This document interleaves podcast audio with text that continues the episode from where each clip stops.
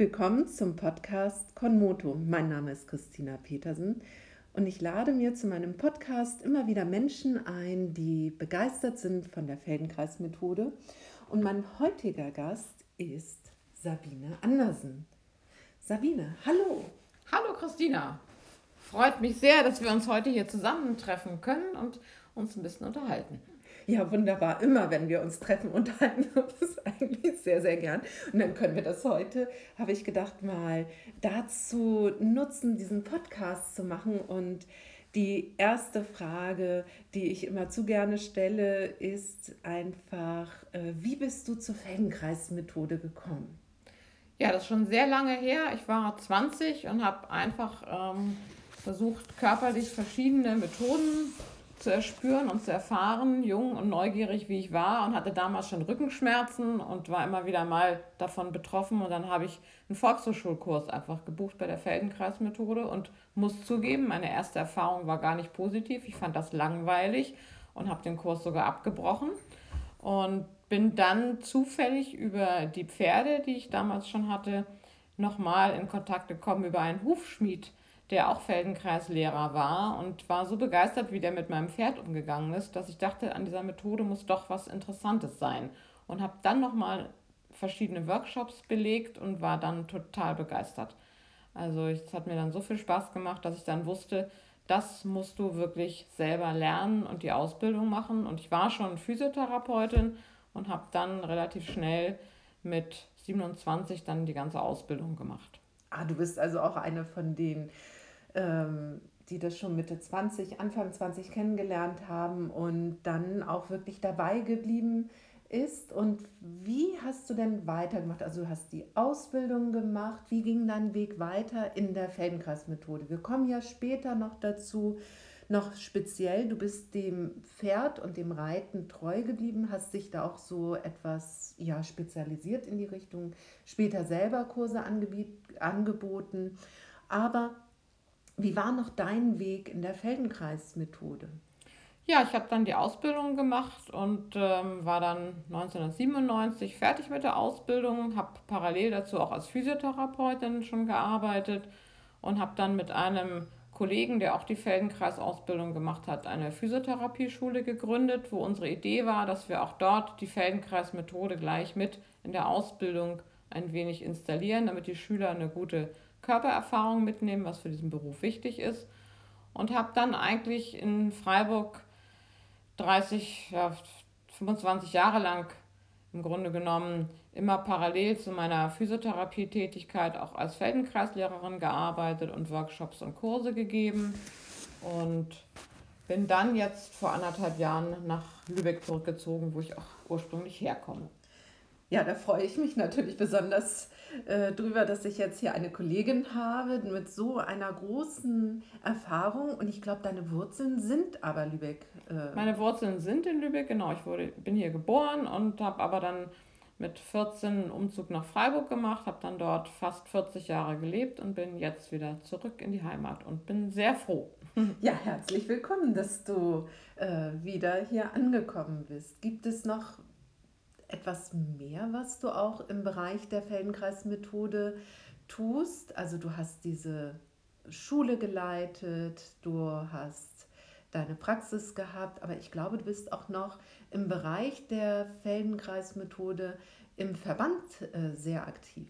Ja, ich hatte vor fünf Jahren die Möglichkeit, ähm, in den Vorstand des Feldenkreisverbandes mit hineinzugehen, was natürlich meine Arbeit nochmal sehr bereichert hat, einfach weil man nochmal eine ganz andere Perspektive hat auf die Verbreitung der Methode, auf die Probleme, aber auch die einzelnen Verbandsmitglieder zu fördern. Das war nochmal und ist eine sehr spannende Zeit. Und ähm, ja, ich bin da noch mittendrin und werde vielleicht auch noch einige Zeit dabei bleiben. Ja, toll und vielen Dank für diese wirklich tolle Arbeit, die du da leistest und auch die viele Zeit, die du damit verbringst für ja, für mich eben auch als Mitglied des Feldenkreisverbandes Deutschland, dass du da so aktiv bist und da vieles für uns tust und Projekte anstößt. Und jeder, der auch in der Nähe vielleicht mal einen Feldenkreislehrer sucht, kann immer auf die Verbandsseite gehen und dort äh, ja, Feldenkreislehrer in seiner Nähe finden. Und das ist dann eben unter feldenkreis.de zu finden. Und ja, da gibt es eine tolle Auflistung von vielen Kollegen äh, über die ganze Fläche Deutschlands verteilt. Genau. Ja. So, jetzt aber vielleicht zu dem, dass du eben mit Reitern arbeitest. Also überhaupt das Reiten ist ja mit der Anfang gewesen für dich. Und in die Feldenkreismethode reinzugehen, aber tatsächlich, ich bin nicht Reiterin. Ich habe so ein bisschen Erfahrung mit Reiten, aber ich frage mich doch wirklich, wie passt denn Feldenkreis und Reiten zusammen? Ja, das passt ganz hervorragend zusammen, weil Feldenkreis ja die Körperwahrnehmung und die Selbstwahrnehmung fördert, zum einen. Und wir beim Reiten natürlich auch wissen müssen, was wir tun, denn sonst können wir mit dem Pferd nicht arbeiten. Also es kommen zwei Wesen zusammen, die beide ein eigenes Bewegungsmuster, eine eigene Bewegungsdynamik mitbringen und das muss ja irgendwann, damit es wirklich harmonisch wird, zusammengeführt werden. Und desto bewusster man als Reiter seinen Körper auch einsetzen und nutzen kann, desto leichter wird es auch für das Pferd, das zu verstehen und umzusetzen. Ja, kannst du das noch genauer umschreiben, wie ein Reiter so ganz direkt von der Feldenkreismethode profitieren kann? Ja, also durch die Arbeit mit der Feldenkreismethode lernt der Reiter seinen eigenen Körper besser kennen, er lernt seine Bewegungsmuster besser zu spüren und wahrzunehmen und kann dann durch diese kleinen Bewegungen, die wir dort machen, ein besseres Gefühl dafür bekommen, wie er die Bewegungen umsetzen kann. Die meisten Reiter nehmen ja auch Reitunterricht und bekommen von den Reitlehrern dann viele Anweisungen, wie zum Beispiel mach dein Bein lang oder richte dich auf, sitz gerade, versucht die Zügel weicher zu halten und all diese Bewegungsanweisungen muss man ja auch umsetzen können. Und ich habe immer wieder die Erfahrung gemacht, dass wenn die Leute Feldenkreis machen, dass es ihnen dann viel leichter fällt, ähm, diese ganzen Bewegungsanweisungen auch umzusetzen und zu verstehen, was sie da überhaupt tun. Weil wir ja dann zum Beispiel mit einem angespannten Rücken auf dem Pferd sitzen und der Reitlehrer sagt, lass deinen Rücken los, das ist für viele so direkt gar nicht möglich. Mhm. Und durch ja. Feldenkreis können sie einfach besser spüren, dass sie einen angespannten Rücken überhaupt haben und ihn dann auch leichter loslassen.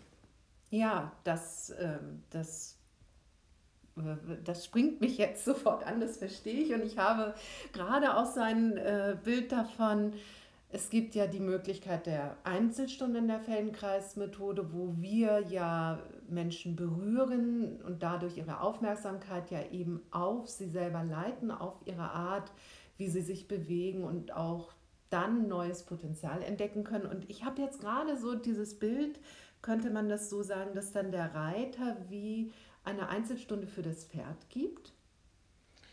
Also so eine Übermittlung auch vielleicht leichter geschehen kann ähm, zu dem Pferd hin? Ja, also im Grunde genommen kann man wirklich sagen, entspannter, beweglicher Reiter, entspannter, bewegliches Pferd und auch umgekehrt. Es gibt es auch natürlich Pferde, die sehr viel Anspannung mitbringen, weil die genau wie wir auch durch Stress oder Unfälle verschiedene Muster entwickeln.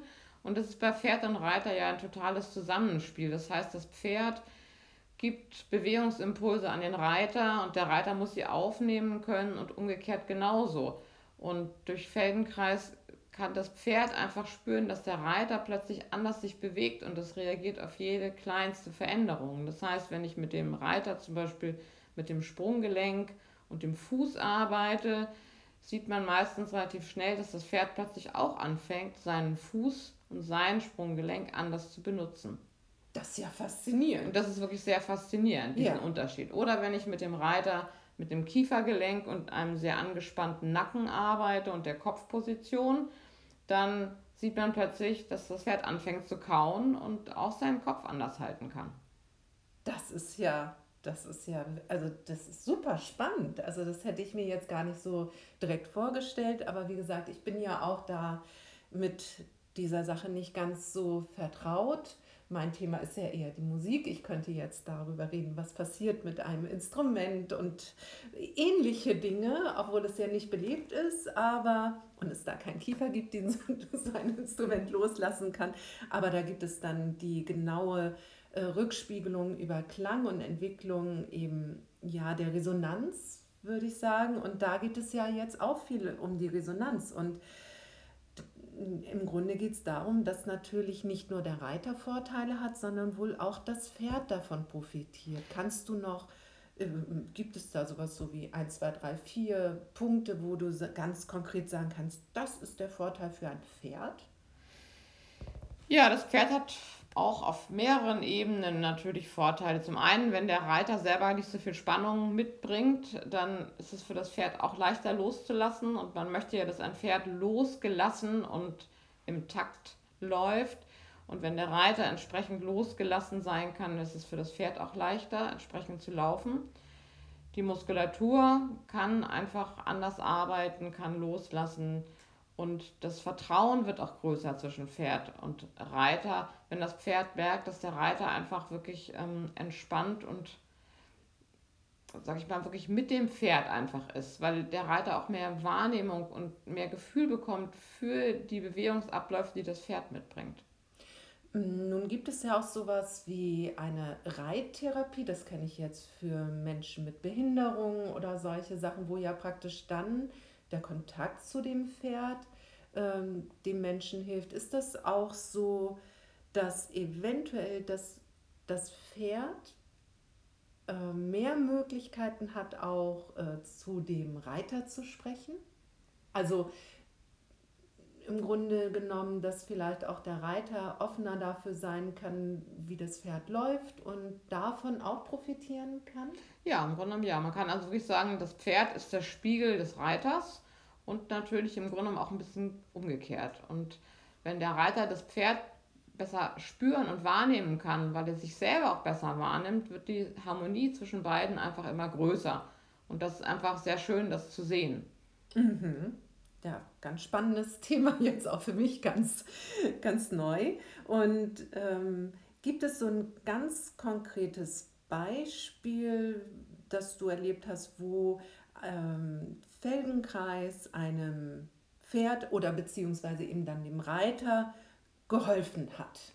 Ja, ich hatte ein sehr schönes Erlebnis mit einem Pferd von der Rennbahn, von der Trabrennbahn, das nachdem es jahrelang im Leistungssport gelaufen war, verkauft worden war an eine Besitzerin, die dann bei mir einen Kurs gemacht hat. Und dieses Pferd war natürlich durch diesen Leistungssport sehr angestrengt und hat auch sehr viel stressige Situationen erlebt und hatte zum Beispiel eine ganz verspannte Hinterhand und das Hüftgelenk war sehr verspannt und es konnte gar nicht taktfrei und rund laufen.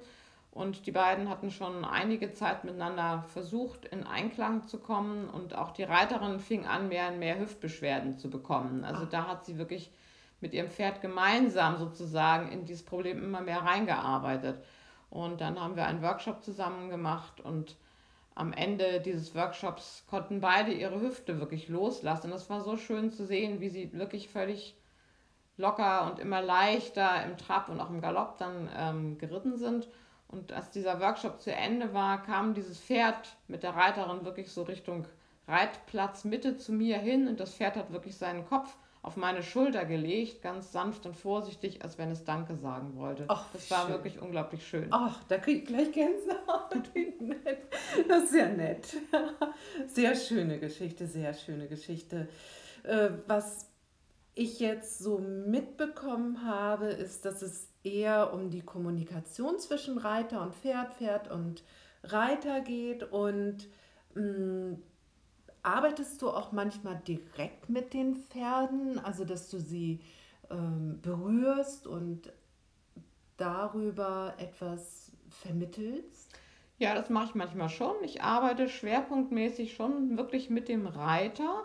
Aber wenn ich merke, das Pferd, dem Pferd fällt es schwer, sich einzulassen und es braucht vielleicht auch noch eine Unterstützung, dann berühre ich das Pferd auch. Es gibt die Linda Tellington Jones Touch-Methode, die eine Frau entwickelt hat, die auch die Feldenkreisausbildung gemacht hat und dann diese Arbeit speziell für die Pferde weiterentwickelt hat.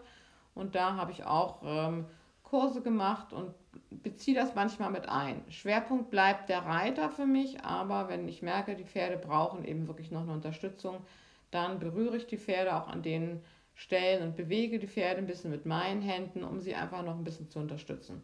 Toll, toll.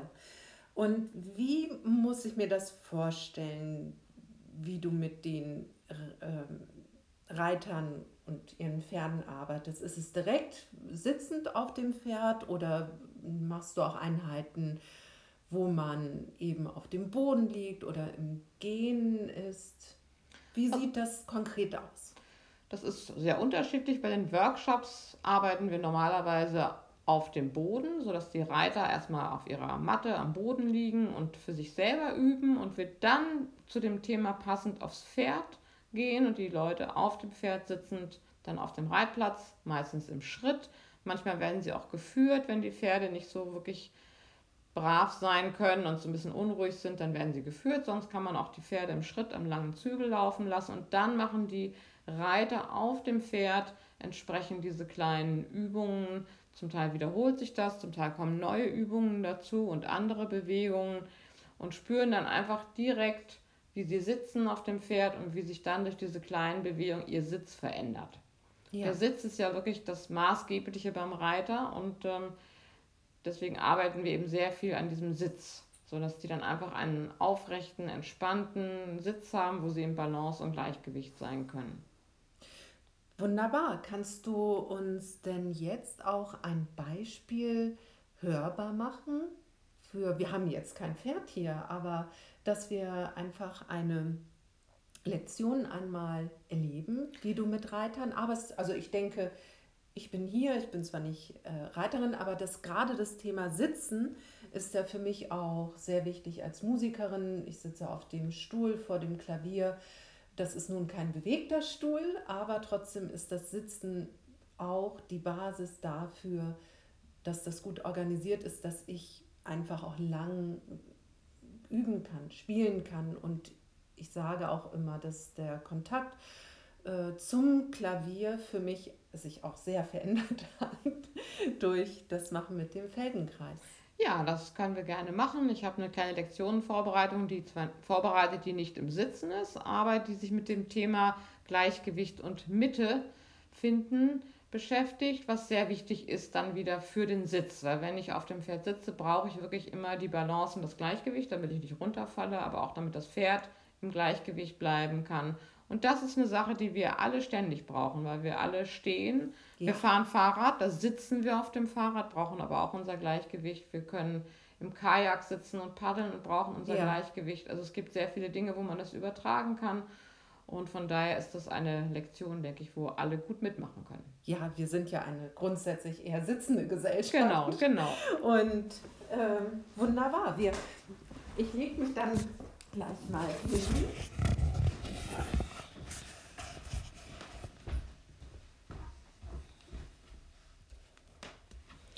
Ja, wir fangen kurz im Stehen oh. an. Freu dich nicht zu früh.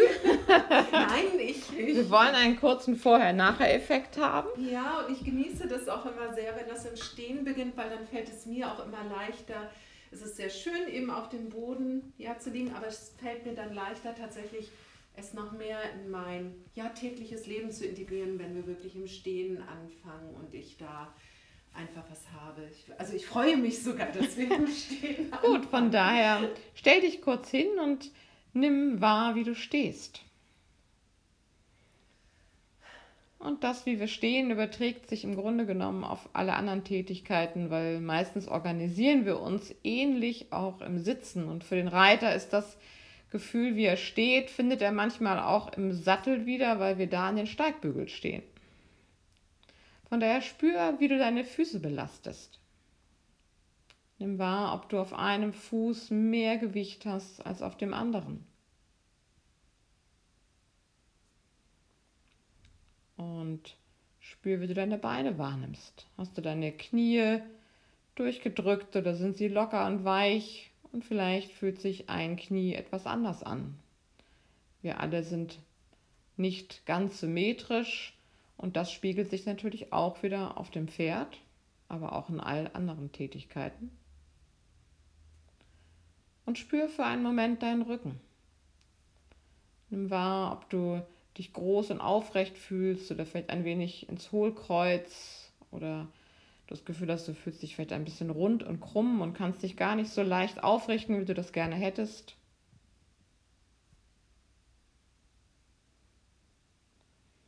Nimm wahr, wie du deinen Atem im Stehen organisierst. Kannst du deinen Bauch loslassen und in den Bauch atmen oder hältst du den Bauch im Moment vielleicht ein bisschen fest?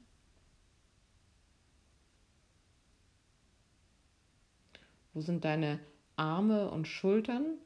Können deine Arme entspannt hängen oder hast du das Gefühl, es gibt ein bisschen Spannung in dem einen oder anderen Arm?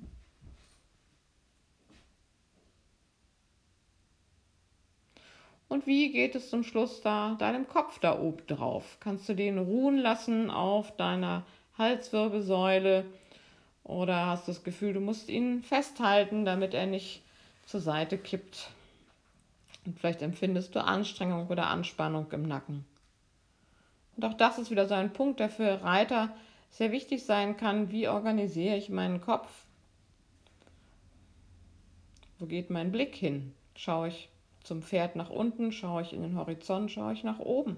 Das verändert sehr unsere Position, auch im Stehen.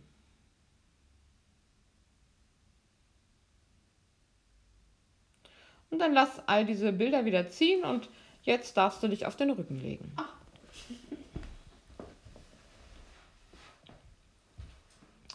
Und dann nimm dir einen Moment Zeit im Liegen, dich am Boden zu organisieren und dort anzukommen.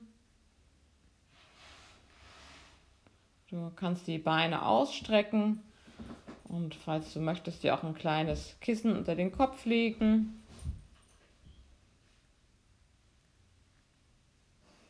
Und dann nimm wahr, wie du liegst. Wie fühlt sich für dich das Liegen im Vergleich zum Stehen an? Hier brauchst du keine Muskelspannung mehr, du musst nichts halten, weil der Boden dich trägt und trotzdem ist es gar nicht so einfach für uns immer das Gewicht so plötzlich abzugeben und wirklich loszulassen. Vielleicht spürst du im Liegen an der einen oder anderen Stelle noch ein wenig Spannung und vielleicht besonders in deinem Rücken merkst du, dass gar nicht alle Wirbel am Boden liegen.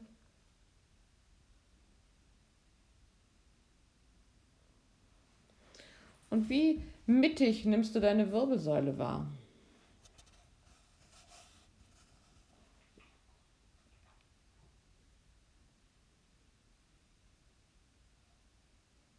Beim Reiten geht es ja auch immer wieder darum, eben diese Mitte und die Balance zu finden. Und das ist spannend zu beobachten, wie ist das denn im Liegen? Hast du das Gefühl, dass du wirklich mittig auf deiner Wirbelsäule liegst oder hast du das Gefühl, dass du die rechte oder linke Körperhälfte ein wenig mehr am Boden spürst?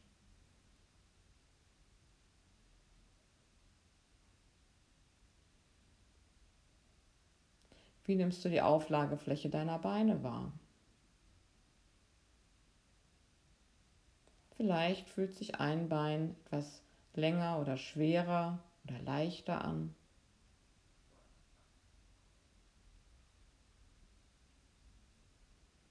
Und so unterschiedlich, wie wir die Beine im Liegen manchmal wahrnehmen, so unterschiedlich organisieren wir sie manchmal auch im Sitzen und damit vielleicht auch im Sattel.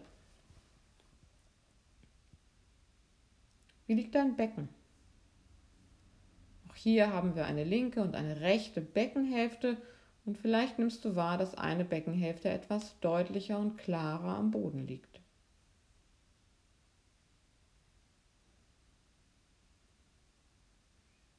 Wie nimmst du die Mitte deines Beckens wahr, das Kreuzbein, das die beiden Beckenhälften miteinander verbindet? Hast du das Gefühl, dass du da wirklich in der Mitte aufliegst und hat dein Kreuzbein wirklich Kontakt mit dem Boden?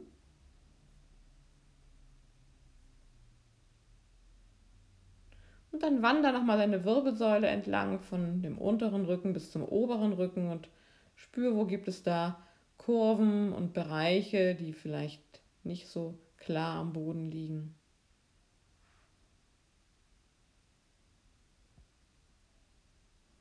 Und spür nochmal deine Schultern, deine Arme. Vielleicht merkst du auch hier, dass eine Schulter sich etwas deutlicher und klarer an den Boden schmiegt oder ein Arm sich etwas länger anfühlt.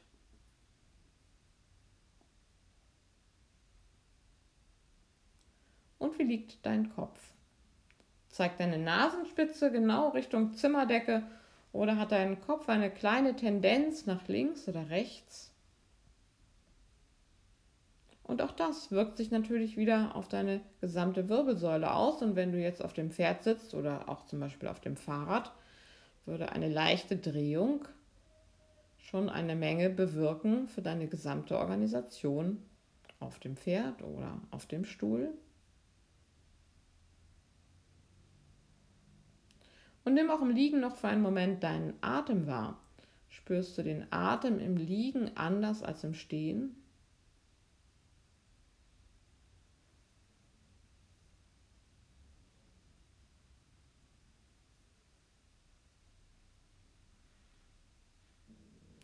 Und dann stell deine Füße auf, sodass die Knie gebeugt sind und finde einen bequemen Platz für deine beiden Füße.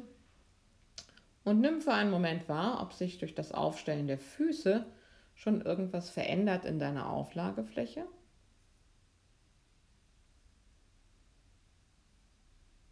Und wie stehen deine Füße? Empfindest du die Füße jetzt von dem Kontakt mit dem Boden genauso wie im Stehen oder belastest du die Füße in dieser Situation etwas anders?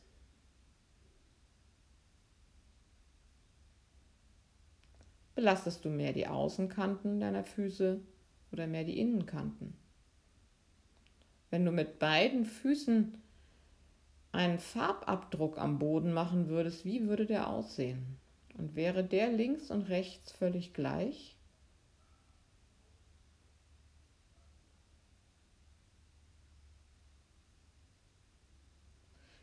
Und dann beginn ganz langsam dein Becken ein wenig abzuheben und lass es dann wieder langsam zum Boden zurückkommen und mach diese Bewegung einige Male. Hebe das Becken und lass es langsam wieder zum Boden zurückkommen und spüre, wie es dir dabei geht.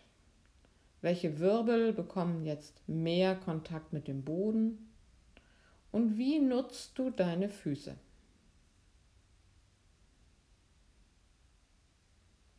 Bekommen beide Füße mehr Druck, würden also auch einen deutlicheren Farbabdruck am Boden hinterlassen. Kannst du entspannt weiteratmen, wenn du das Becken hebst, oder gibt es Momente, wo du den Atem festhältst?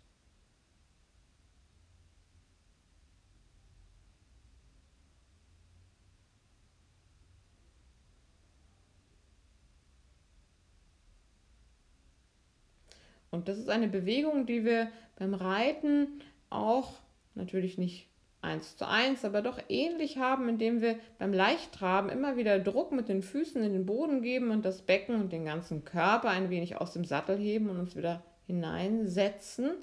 Und es ist, kann sehr entscheidend sein, wie wir unsere Füße dabei nutzen.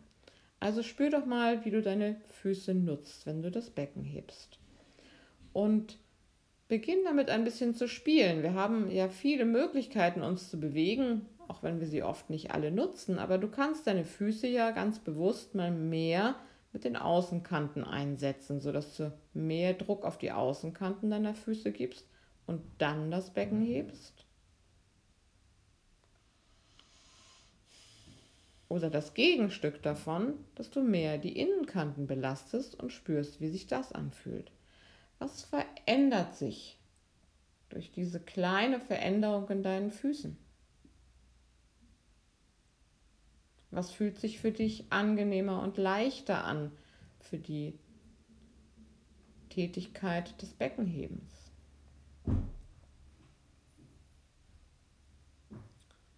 Gut, lass es für einen Moment sein, mach eine Pause in einer bequemen Position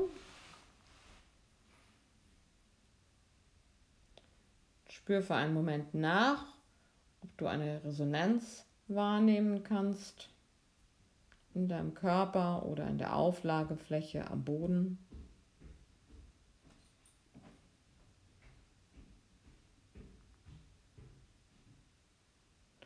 Und dann stell die Beine wieder auf.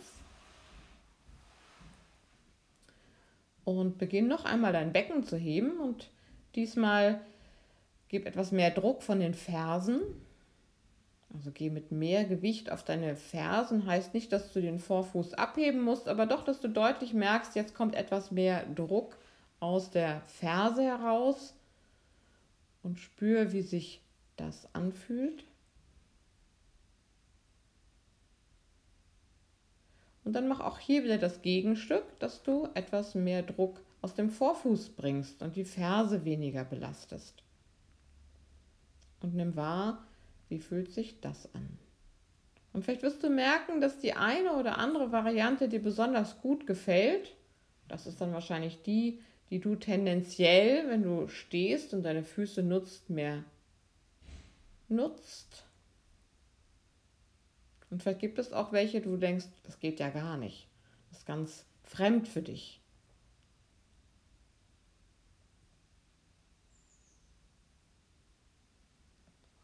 Und dann mach es mal abwechselnd. Nutze einmal die Fersen und einmal den Vorfuß. Achte wieder auf deinen Atem. Versuch, dass du die Bewegung leicht und angenehm machst und dich nicht anstrengst.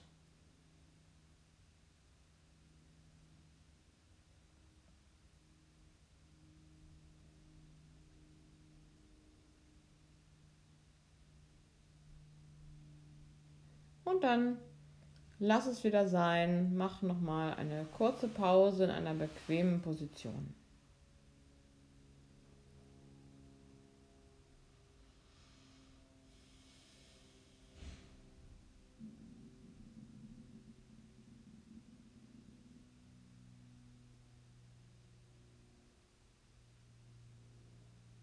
Und stell noch einmal beide Füße auf. Und jetzt hast du natürlich noch viele Möglichkeiten, deine Füße auch an verschiedene Plätze zu stellen. Also beginn noch einmal damit, etwas zu experimentieren, wie es ist, wenn du deine Füße weiter auseinander stellst, also wirklich etwas breitbeiniger stehst und heb dann das Becken. Nimm wahr, hast du so mehr Kraft, mehr Effizienz oder hast du das Gefühl, oh, das wird instabiler, wenn ich so mit meinen Füßen stehe?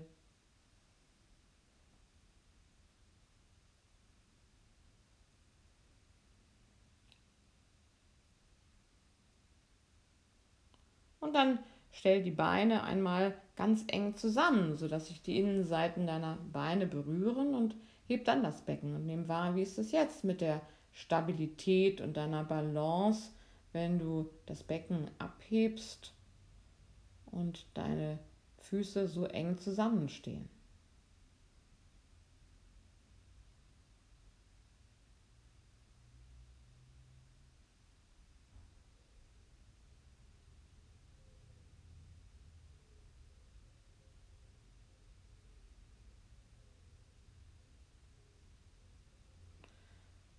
Und du kannst es nochmal ausprobieren, indem du die Füße nochmal wieder weit stellst und schaust, wie ist der Unterschied. Und dann nimm nochmal die mittlere Position, so wie du sie vielleicht am Anfang gewählt hast und probiere es da nochmal aus. Wann wird es wirklich leicht, das Becken zu heben?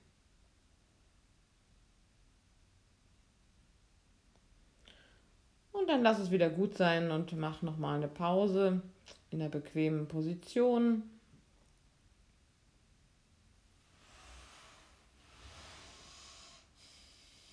Spür nochmal wieder nach, ob sich wieder irgendwas verändert an deiner Auflagefläche.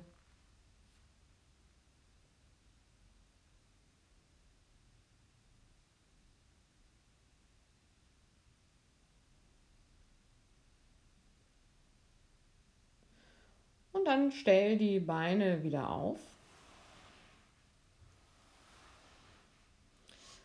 Und probiere es nochmal aus, wie es ist, wenn du die Füße ganz nah an dein Becken heranstellst.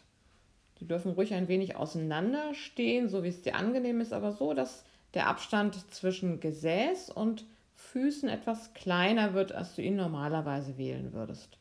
Und beginn dann daraus nochmal dein Becken zu heben. Und spür wieder nach, wie fühlt sich das jetzt in deinem Rücken an? Wie ist das mit der Kraftübertragung, um dein Becken zu heben? Wie fühlst du dich damit?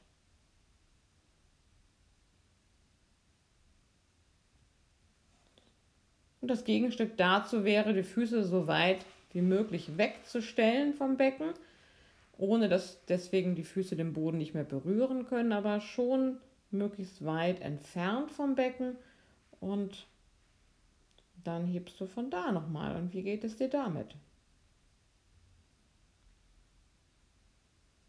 Du siehst, es gibt unentzählig viele Varianten und du kannst ganz selber immer wieder probieren. Die vielen Möglichkeiten, ein Fuß hinten, ein Fuß vorne, die Füße weit auseinander und zusammen, um immer wieder zu schauen, wie ist die beste Stellung für dich mit deinem Körper im Moment, um dich gut zu organisieren für diese kleine Bewegung des Beckenhebens. Und nimm jetzt einfach mal aus all diesen verschiedenen Dingen, die du probiert hast, die für dich momentan stimmigste Variante. Wie möchtest du gern deine Füße jetzt stellen? Womit geht es dir am besten?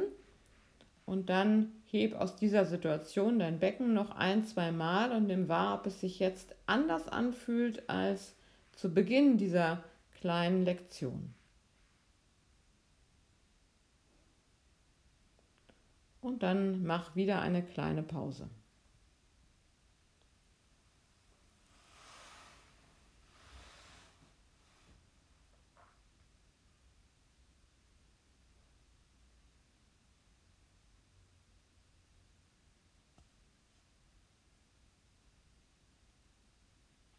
Und dann stell deine Beine wieder auf.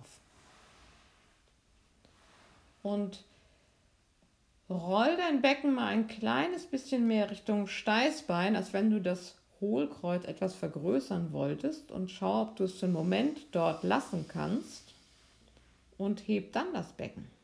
Also heb das Becken aus dieser Hohlkreuzsituation und nimm wahr, wie sich das anfühlt. Du hast also etwas mehr Spannung im unteren Rücken, was wir manchmal im Alltag ja auch tatsächlich haben und auch wenn wir auf dem Pferd sitzen, gibt es ja Sitzposition, wo wir merken, oh, ich bin eigentlich nicht wirklich in meiner Mitte, sondern ein wenig mehr im Hohlkreuz. Und wie ist dann die Übertragung zu deinen Füßen und von deinen Füßen zum Becken?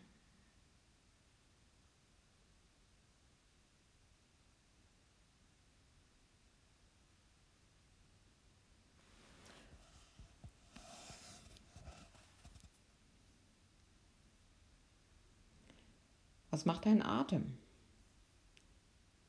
Kannst du so angenehm und leicht atmen oder merkst du, dass du dazu neigst, den Atem ein wenig vielleicht festzuhalten? Und wenn du das nächste Mal zurückkommst zum Boden, roll mit dem Becken ein wenig in die andere Richtung, sodass du den unteren Rücken so im Gürtelbereich etwas mehr in den Boden drückst und dann das Becken aus dieser Position zu heben. Wie fühlt sich das an?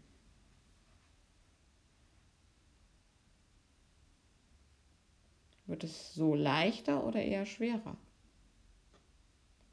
Wie verlagert sich jetzt dein Gewicht?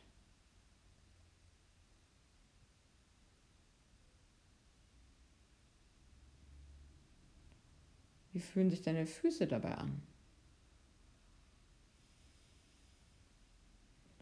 Dann lass dein Becken wieder los und lass es einfach in seine eigene mittlere Position rollen, ohne dass du irgendwas vorgibst und heb noch ein, zwei Mal dein Becken und nimm wahr, wie sich das anfühlt.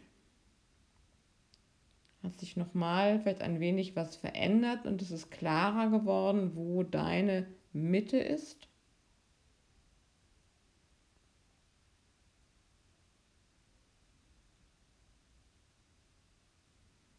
Und dann lass es wieder für einen Moment sein. Mach noch einmal eine Pause in einer bequemen Position.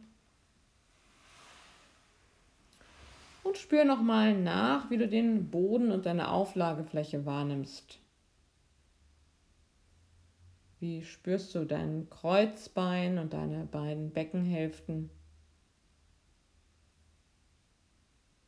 Vielleicht kannst du spüren, dass du irgendwo mehr Kontakt mit dem Boden bekommst oder es dir angenehmer und bequemer wird, so am Boden zu liegen.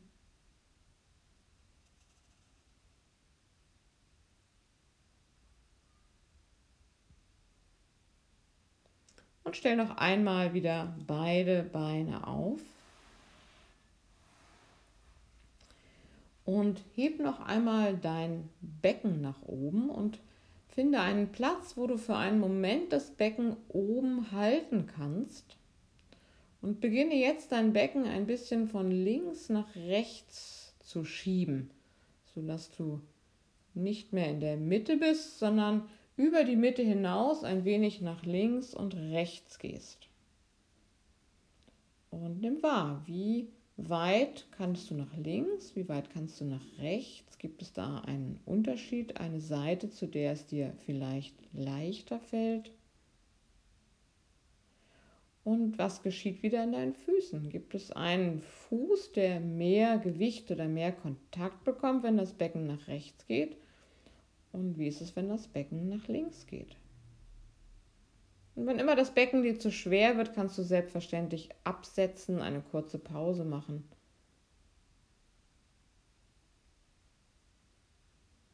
Wie nimmst du diese pendelnde Bewegung von links nach rechts in deinem Nacken und in deinen Schultern wahr?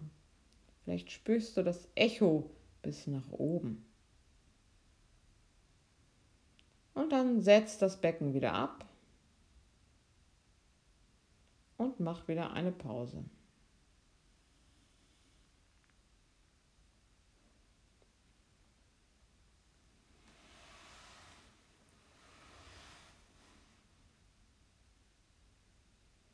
Und gerade beim Reiten haben wir ja ganz viel die Situation, dass wir die Bewegung vom Pferd mit unserem Becken aufnehmen und weiterleiten in unseren Kopf, durch die ganze Wirbelsäule durch, damit die Bewegung wirklich schön schwingen kann. Und da kannst du in dieser Lektion wirklich profitieren und merken, wie du dein Becken wirklich gut in die Mitte bringen kannst und die Verbindung zum Kopf auch vielleicht ein wenig verbessern und auch wieder nach unten zu den Füßen. Und das gilt natürlich auch wieder für viele andere Sportarten und alltägliche Bewegungen. So stell noch einmal deine Beine auf. Heb noch einmal das Becken nach oben. Finde einen Platz, wo du es für einen Moment oben halten kannst. Und lass jetzt einmal die linke und einmal die rechte Seite ein wenig nach unten sinken. Also jetzt ist es kein Pendeln, kein Schieben von links nach rechts, sondern eine Beckenhälfte geht ein wenig nach unten und die andere kommt ein wenig nach oben. Es ist also mehr so eine kleine Drehbewegung. Mach sie nicht so groß, sondern mach sie so, dass es angenehm und leicht für dich ist. Und nimm wahr, gibt es auch hier eine Seite, zu der es dir ein wenig leichter fällt. Wie reagieren jetzt deine Füße? Und was spürst du im oberen Schulter- und Nackenbereich? Kannst du die Bewegung so leicht und angenehm machen, dass du entspannt weiteratmen kannst.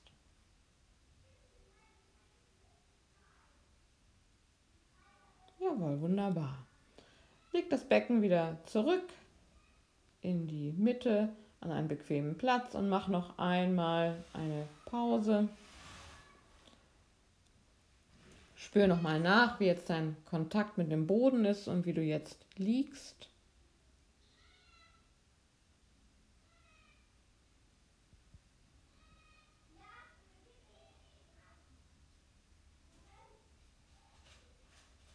Hat sich was verändert?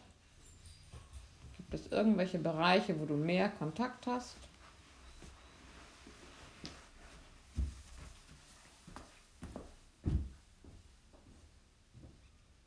Gibt es Bereiche, wo du bequemer am Boden liegen kannst?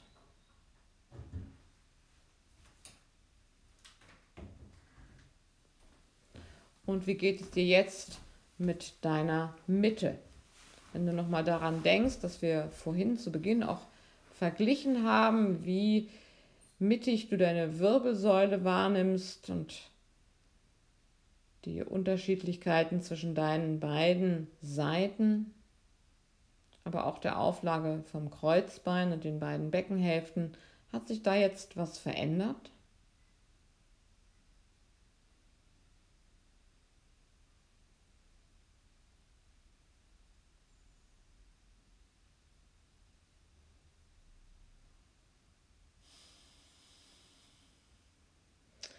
Einen Moment Zeit, um das zu spüren. Und dann ganz langsam, ohne Eile, darfst du dann über die Seite nach und nach hochkommen zum Sitzen.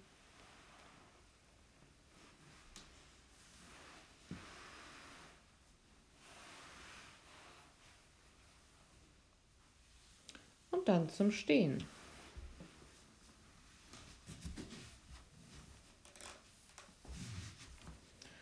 Dann spür noch einmal, wie du jetzt stehst. Nimm noch einmal wahr, ob du dich jetzt vielleicht ein wenig aufrechter fühlst.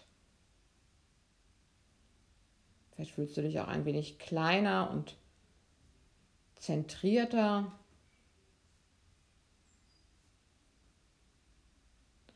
Wie sind deine Füße jetzt am Boden organisiert? Verteilt sich das Gewicht über deinen Füßen. Wie nimmst du deinen Rücken wahr? Deine Schultern und Arme. Vielleicht gibt es Bereiche, wo du merkst, ach ja, da hat sich tatsächlich was verändert. Ich merke, vielleicht sind meine Arme etwas entspannter, können besser hängen oder dein Rücken fühlt sich insgesamt etwas leichter an. Und was macht dein Kopf? Wo positionierst du jetzt deinen Kopf? Wo geht dein Blick hin?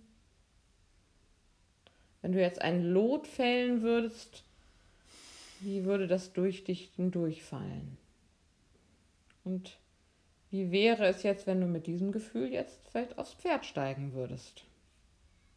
Wie wäre dein Sitz? Und für die, die nicht reiten, wie wäre vielleicht eine andere Tätigkeit mit diesem Gefühl, das du jetzt hast? Auf dem Fahrrad, auf dem Klavierschemel. ja, prima. Ich danke dir fürs Mitmachen und vielleicht magst du noch ein paar Schritte durch den Raum laufen und spüren, wie sich das Ganze im Gehen anfühlt. Ganz wunderbar. ja, ich merke, wie viel ja ausgeglichener bin. Ich kenne das von mir sehr gut, dass ich sehr stark nur auf dem linken Bein stehe und kann mir jetzt auch dank deiner Erklärung so bildhaft vorstellen, wie das ist. Das Pferd spürt das ja auch. Also ich bin so und das Pferd spürt das und muss das ja auch in gewisser Weise ausgleichen, weil es dadurch ja auch geleitet wird. Und jetzt fühle ich mich zwar so ein bisschen nach rechts, aber das Bild mit diesem Falllot war nochmal sehr schön, dass ich dadurch wirklich gemerkt habe, nein, jetzt bin ich mittig. Ja, wenn ich sonst eben mehr auf der linken Seite bin, wenn ich dann doch mehr auf dem rechten stehe, so ausgeglichen, fühle ich mich ja etwas nach rechts. Ja, ja? ja. Und aber dieses Bild nochmal wirklich das Falllot zu haben, auch zwischen den Beinen durch, nach unten hat mir so geholfen, nein, also eine andere Möglichkeit zu haben, mich nochmal wahrzunehmen und mir zu sagen, nee, also Christina, das ist jetzt die Mitte. Ja, manchmal so. fühlt sich die neue Mitte nicht genau. wirklich wie die Mitte an, ja. ja, weil unser Muster uns so vertraut ist, weil wir schon so lange im Leben mit unserer gefühlten Mitte durchs Leben gehen, dass eine neue Mitte manchmal tatsächlich sich anders anfühlen kann. Ja, und ich, also ich kann mir jetzt wirklich sehr gut vorstellen, dass das ähm, für einen Reiter sehr wirksam ist und ebenso wie eben auch für mich jetzt äh, sehr angenehm war, weil ich auch gemerkt habe, dass so vielleicht Spannungen, die ich auch im Rücken fühle, jetzt natürlich viel weniger waren, weil ich mehr über mein Skelett stehen konnte und nicht so viel Muskelkraft aufgewendet habe. Ja, und das fühlt sich für den Reiter wirklich auch wunderbar an. Ich erinnere mich an eine Reiterin, die mal nach so einer Stunde sagte, ich will nie wieder absteigen, weil sie das Gefühl hatte, sie war so eins mit dem Pferd und saß so tief in ihrem Sattel drin, dass sie sich wirklich so herrlich gefühlt hat, wie sich das immer vorgestellt hat, wie sich eigentlich Sitzen anfühlen sollte auf dem Pferd. Du hattest eben noch vor der Lektion jetzt gerade schon so ein schönes Erlebnis geschildert von einer Reiterin, mm, die mit ihrem Pferd ja zusammen das ja praktisch gemacht hat und erfahren konnte, dass sie ihren, ihre Hüfte mehr lassen kann. Gibt es für dich noch ein schönes oder das schönste Erlebnis für dich mit Reiten und Feldenkreis? Also eigentlich ähm, was ich gerade eben gesagt habe, dass diese Reiterin, die nicht mehr absteigen wollte, das war für Ach, mich auch ein sehr schönes war's. Erlebnis. Ah, ja, die hat ja. so gestrahlt und saß auf ihrem Pferd und hat gesagt, so wohl hat sie sich noch nie auf ihrem Pferd gefühlt und so verbunden mit dem Pferderücken, so eins zu sein. Das war für sie wirklich ähm, ein ganz wunderschönes Gefühl und die hat so gestrahlt und das Pferd sah auch so zufrieden aus. Das war auch wirklich ein sehr schönes Erlebnis für mich. Ja, und ich denke, unsere Zuhörer sind jetzt bestimmt ganz gespannt und wollen das auch erleben, ob nun reitend oder nicht reitend oder dich eben in deinem Unterricht erleben. Aber wie direkt bietest du denn äh, Feldenkreis für Reiter an? Und ja, wenn man zu dir Kontakt aufnimmt, was bietest du an? Ja, also ich biete in meiner Praxis hier in Lübeck ganz normale Feldenkreiskurse an, die jeder mitmachen kann, wovon Reiter genauso profitieren können wie jeder andere zu verschiedenen Uhrzeiten. Das kann man auf meiner Homepage finden, wenn man meinen Namen eingibt und Lübeck kommt man drauf oder auch unter Physiotherapie-Andersen. Und für Workshops mit Pferden kann man mich direkt anfragen, auch über meine Homepage. Da gibt es auch die Telefonnummer oder eben die E-Mail-Adresse und kann einfach anfragen. Ich biete verschiedene Optionen. Ich kann Workshops anbieten, die dann meistens über zwei bis drei Tage gehen, wo man mit kleineren Gruppen bis zu sechs Reitern teilnehmen kann und sich dann auch entsprechend die Kosten teilen, wo wir dann am Boden arbeiten, mit den Pferden arbeiten, auf dem Pferd und auch ein bisschen Theorie machen. Oder man kann auch Einzelstunden nehmen, wo ich einfach ganz spezifisch dann auf ein individuelles Problem zwischen Pferd und Reiter eingehen kann. Ja, also gerade das mit den Einzelstunden, was du noch angesprochen hast, das ist sicherlich für den Reiter direkt vor Ort oder aber eben bei dir in der Praxis sehr schön, dass du dann da das aufnimmst, direkte Themen, da du dich ja so unglaublich gut da rein versetzen kannst als selber reiten. Genau. Persönlich. Die Reiter können natürlich dann ohne Pferd zu mir in die Praxis kommen. Das ist kein Platz, aber ich komme natürlich auch in den entsprechenden Reitstall zu Pferd und Reiter hin. Ja. Also es gibt beide Möglichkeiten. Sehr schön. Ja, klasse.